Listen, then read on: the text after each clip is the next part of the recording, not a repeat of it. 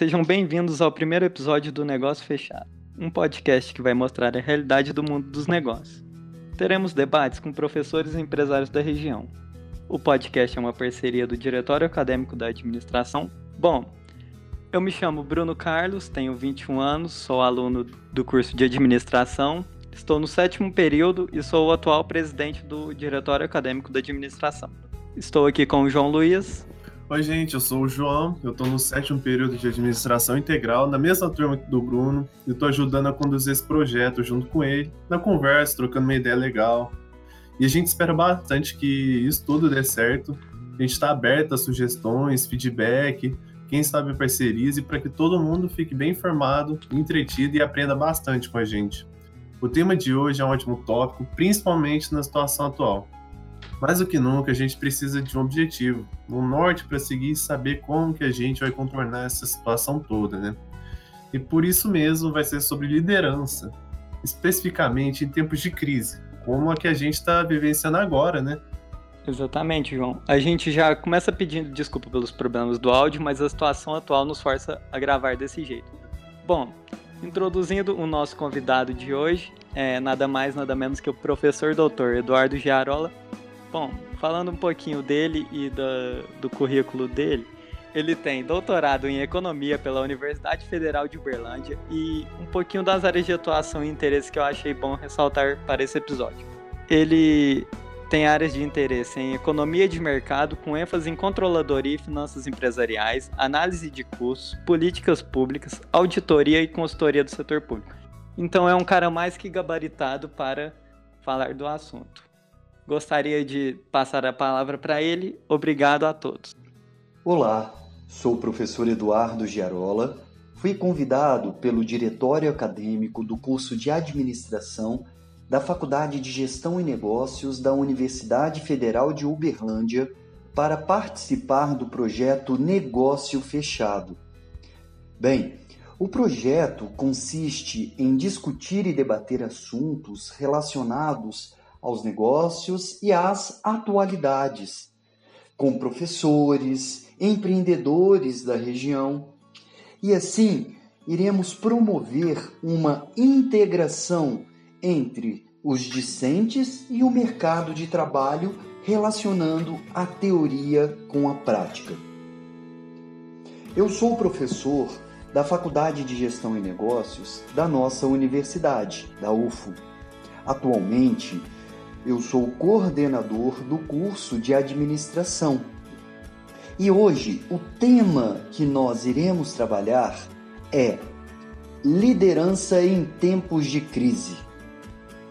Bem, a crença profundamente enraizada na importância da liderança pública é acompanhada de avaliações muitas vezes superficiais sobre o próprio desenvolvimento do processo de liderança. No caso atual da Covid-19, desta pandemia, essas avaliações são necessariamente muito superficiais, pois o público só pode julgar os líderes pelo que eles veem.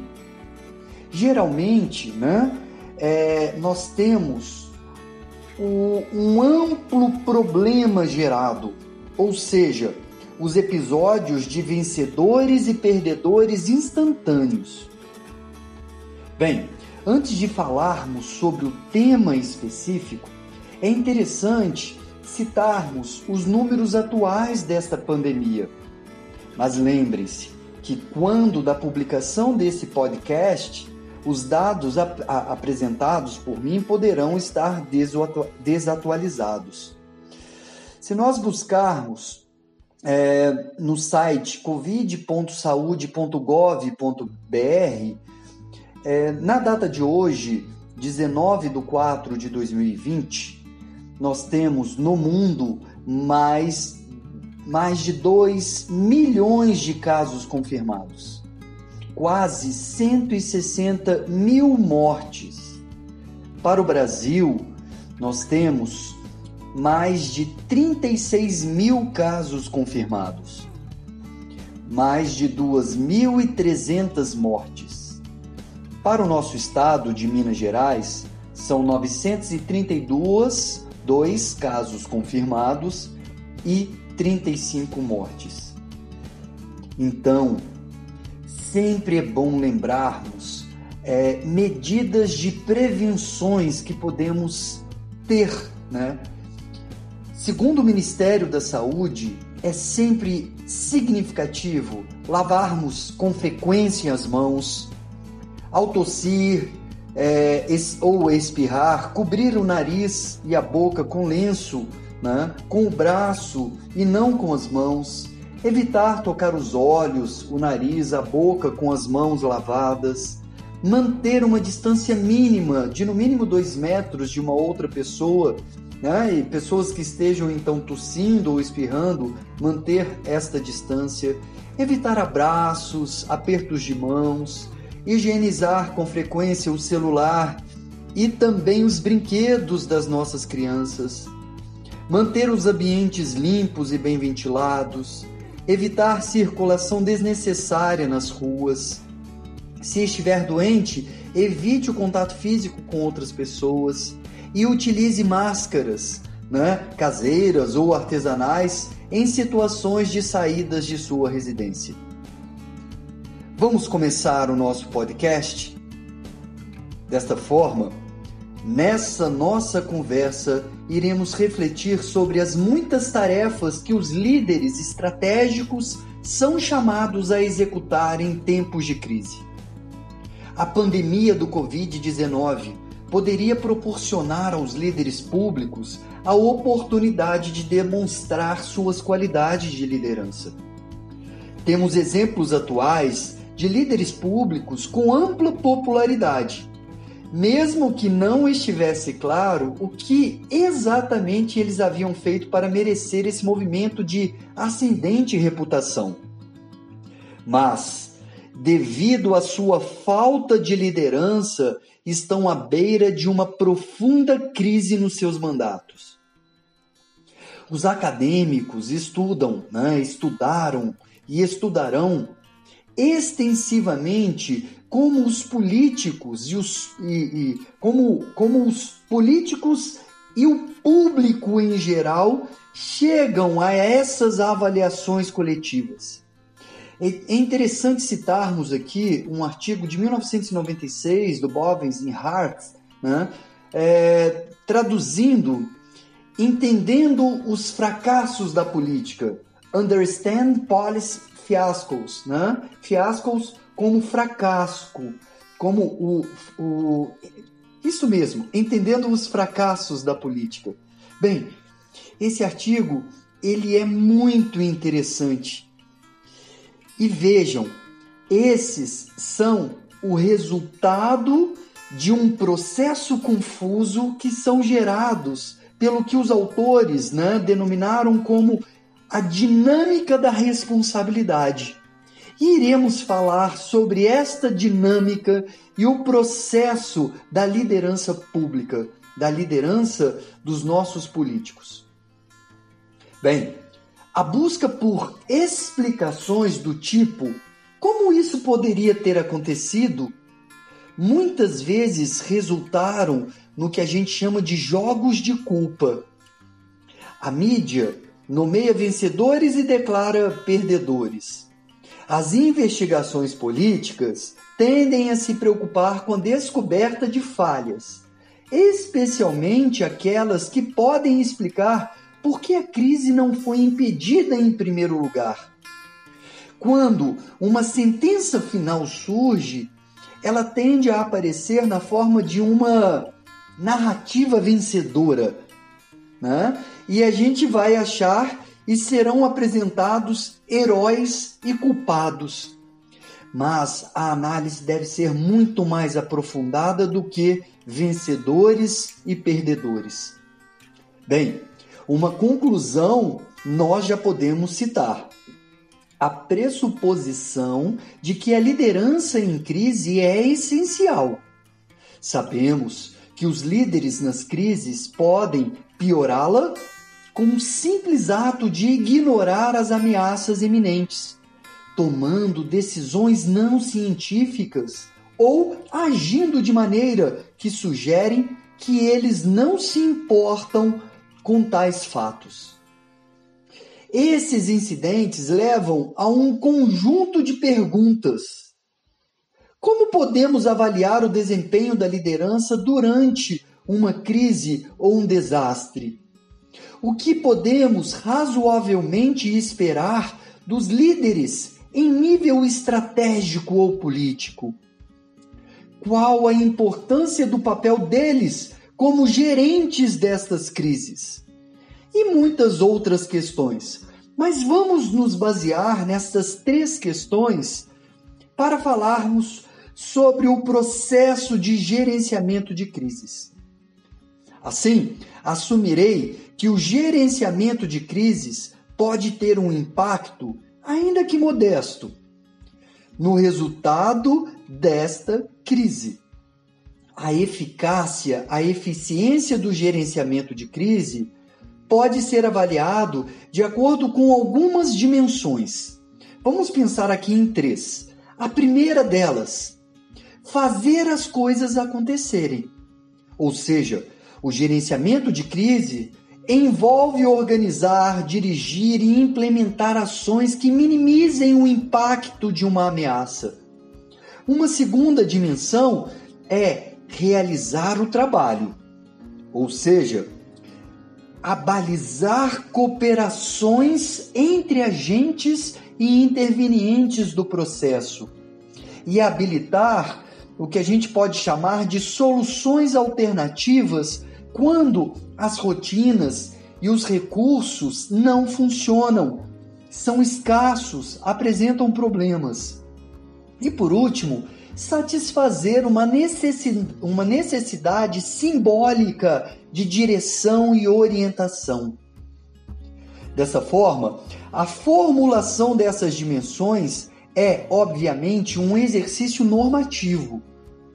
Mas isso nos ajuda a refletir sobre como as atividades de gerenciamento de crises contribuem para esses objetivos. Assim, isso nos ajuda a conectar processo e resultado, levando em consideração a dificuldade de uma crise específica. O problema em questão é: os responsáveis pelo gerenciamento de crises fizeram tudo o que podiam para facilitar uma resposta eficaz à crise em questão? Quais seriam o conjunto de tarefas que compõem esse gerenciamento de crise?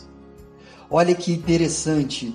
Que tarefas esses gerentes, que tarefa, tarefas esses líderes poderiam assumir para minimizar as perdas?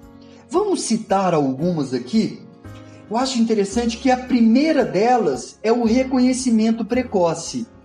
Ou seja, o gerente, o gerenciamento eficaz de crises começa com o reconhecimento de que uma ameaça surgiu, emergiu e que requer atenção imediata. Uma segunda tarefa é o que a gente chama de é, sense making, ou seja, é, é evidente a relevância da agência política na combinação interpretação e articulação dos processos baseados em informações de múltiplas fontes, ou seja, de uma construção coletiva. Este conjunto de ações e atitudes, para que aconteçam, deve fazer sentido aos interagentes, aqueles que estão interagindo. O caminho que utilizamos para entender como os, os indivíduos, ou seja, os gestores, geram sentido de seu mundo e, em particular, como constroem as necessidades e uso de informações nesse processo, é o que a gente chama de sense making. Desta forma, durante uma crise, é um verdadeiro desafio chegar a um entendimento coletivo da natureza, das características, das consequências e do potencial alcance e efeito de uma ameaça em evolução. E o sense making é crucial para que os gerentes de crise tomem decisões informadas. Olha que tarefa difícil, mas importante. Uma terceira tarefa é tomar decisões críticas. Bem, o gerenciamento de crises tem sido frequentemente analisado em termos de tomada de decisão. No nível estratégico, tomar decisões críticas, ou seja, aquelas que devem ser tomadas no nível mais alto, é de fato uma tarefa importante e quase sempre crucial. Existe um amplo consenso entre os pesquisadores de que os gerentes estratégicos, né, gerentes de crises, devem se preocupar apenas com questões estratégicas. Eles devem evitar se envolver na tomada de decisões operacionais.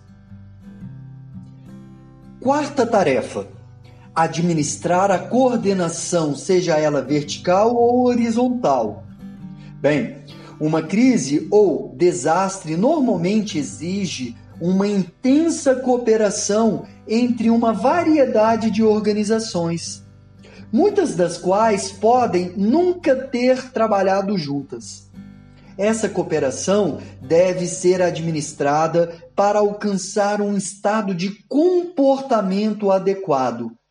Isso é administrar a coordenação vertical e horizontal. Quinta tarefa, vamos pensar aqui: a criação de um significado. Como assim?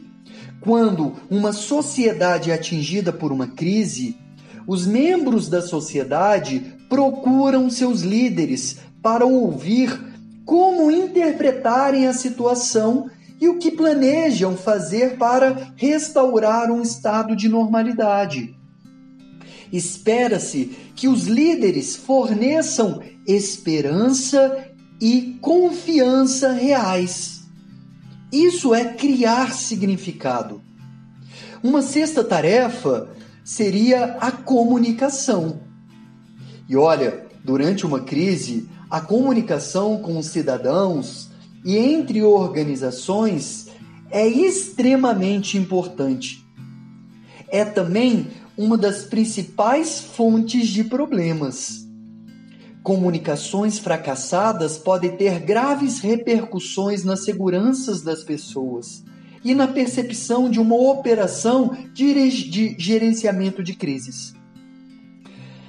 Prestem atenção como o momento atual nos fornece exemplos reais de que falta de comunicação, a falta de criação de significados, a falta do administrar a coordenação, de tomar decisões críticas, de não atuar é, em, no reconhecimento precoce, estão é, mostrando né, saídas não tão eficazes para a, o, o momento atual de crise.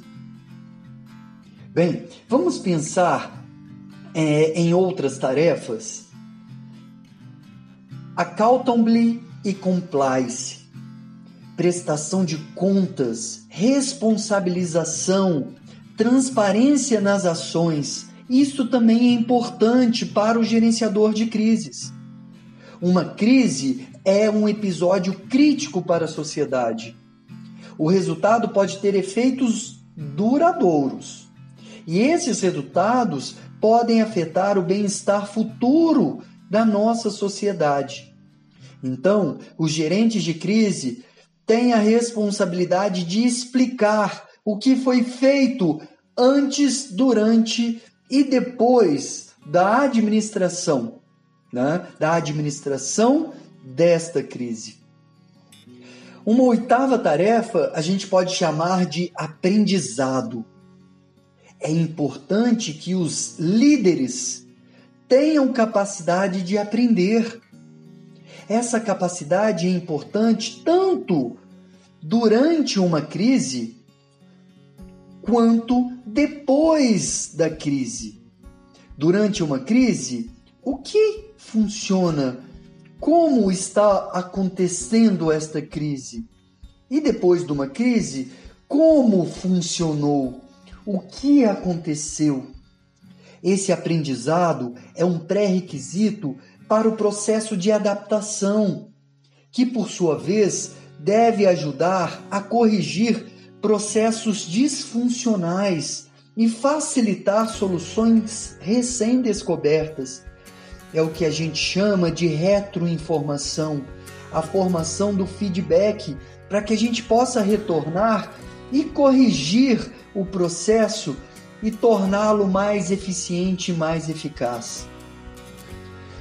Olha, uma nona tarefa, eu acho muito significativo dizer que é melhorar o processo de resiliência. Na psicologia, a resiliência é a capacidade do indivíduo em lidar com problemas, adaptar-se a mudanças, superar obstáculos ou resistir à pressão de situações adversas, de choque, estresse, algum tipo de evento traumático. Portanto, é crucial que as lideranças possuam um certo grau de flexibilidade e capacidade de se adaptar rapidamente diante de um feedback negativo. Um gerenciamento eficaz de crises é atendido por organizações, por líderes públicos resilientes que podem absorver golpes e se recuperar rapidamente. Desta forma, uma fala comum nos estudos acadêmicos sobre gerenciamento de crises sustenta que essas apresentam desafios cada vez mais difíceis e que os sistemas tradicionais encontram cada vez mais dificuldades de enfrentá-las. Outro ponto é que as crises modernas são transnacionais, criando desafios através das nossas fronteiras geográficas e políticas. Finalizando, as sociedades precisam de um entendimento comum do que os líderes de crise devem fazer para aumentar a eficácia e eficiência do seu gerenciamento. Na ausência de tal entendimento, os líderes de crise estão sujeitos a um processo confuso de enquadramento coletivo, do qual podem facilmente emergir vencedores ou perdedores superficiais. Lembrem-se, uma avaliação da liderança impulsionada pela politização né, e pela dinâmica dos meios de comunicação social é simplesmente inaceitável.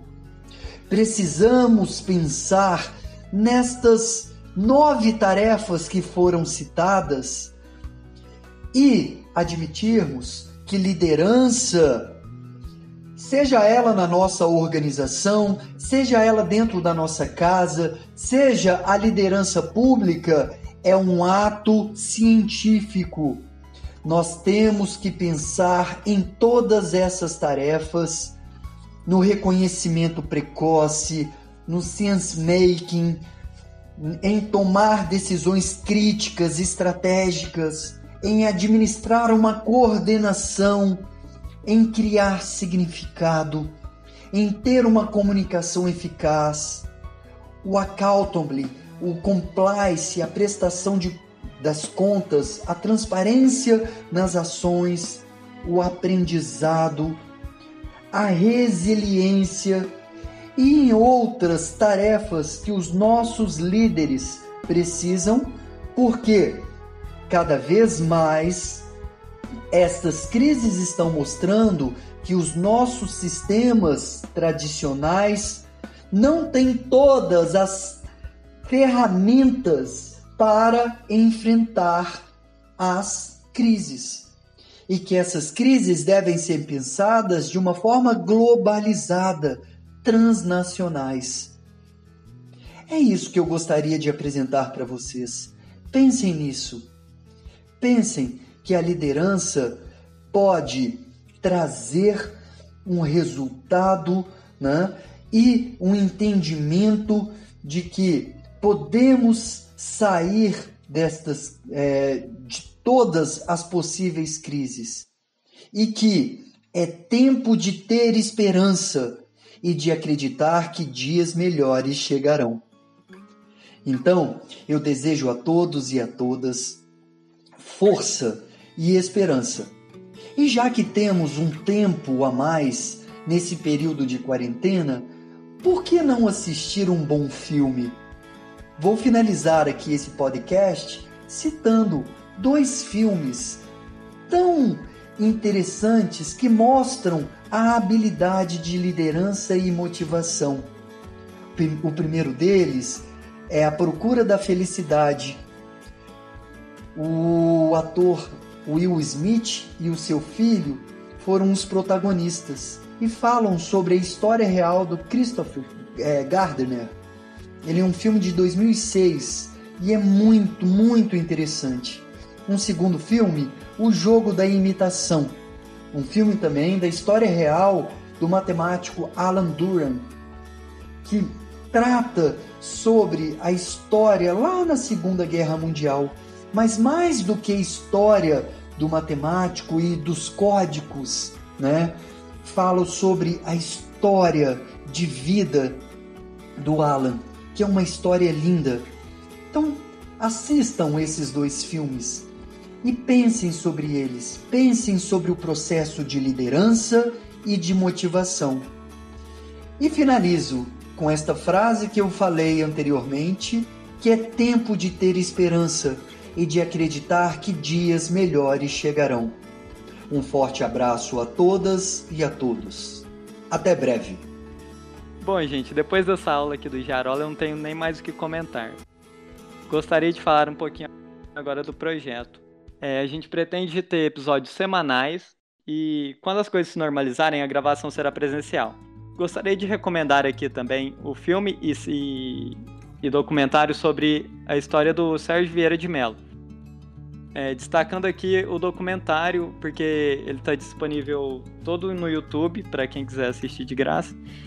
E o documentário aborda bastante a vida, os fatos dele, o que ele fez, pessoas que foram tocadas por ele e fala bastante de crise e como isso está afetando e afeta várias famílias e pessoas ao redor do mundo inteiro. Você tem alguma coisa a comentar, João?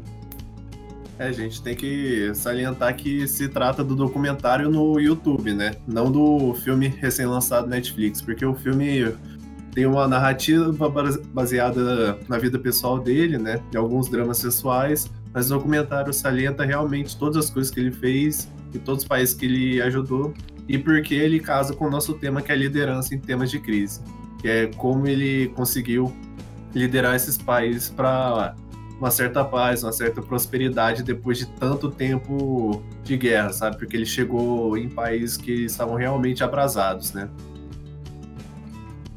Muito bom, João.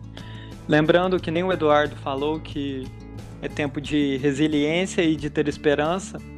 Gostaria de agradecer aqui a Fagem, principalmente a professora Sani Carla Machado, o técnico Leonor Teixeira Dias e ao João Vitor, estagiário da Fagem, por ajudarem com sugestões e críticas. Nos vemos em breve. Obrigado a todos. Ao meu lado do podcast temos Vitor Ricardo pela edição de áudio, Charleston Alves pelo marketing e divulgação, Marcelo Augusto pelo tema e roteiro, João Luiz para apresentar. Além disso, esse episódio contou com a ajuda de Ana Clara, Júlia Caroline e Raniel Rodrigues. Esse foi o Negócio Fechado.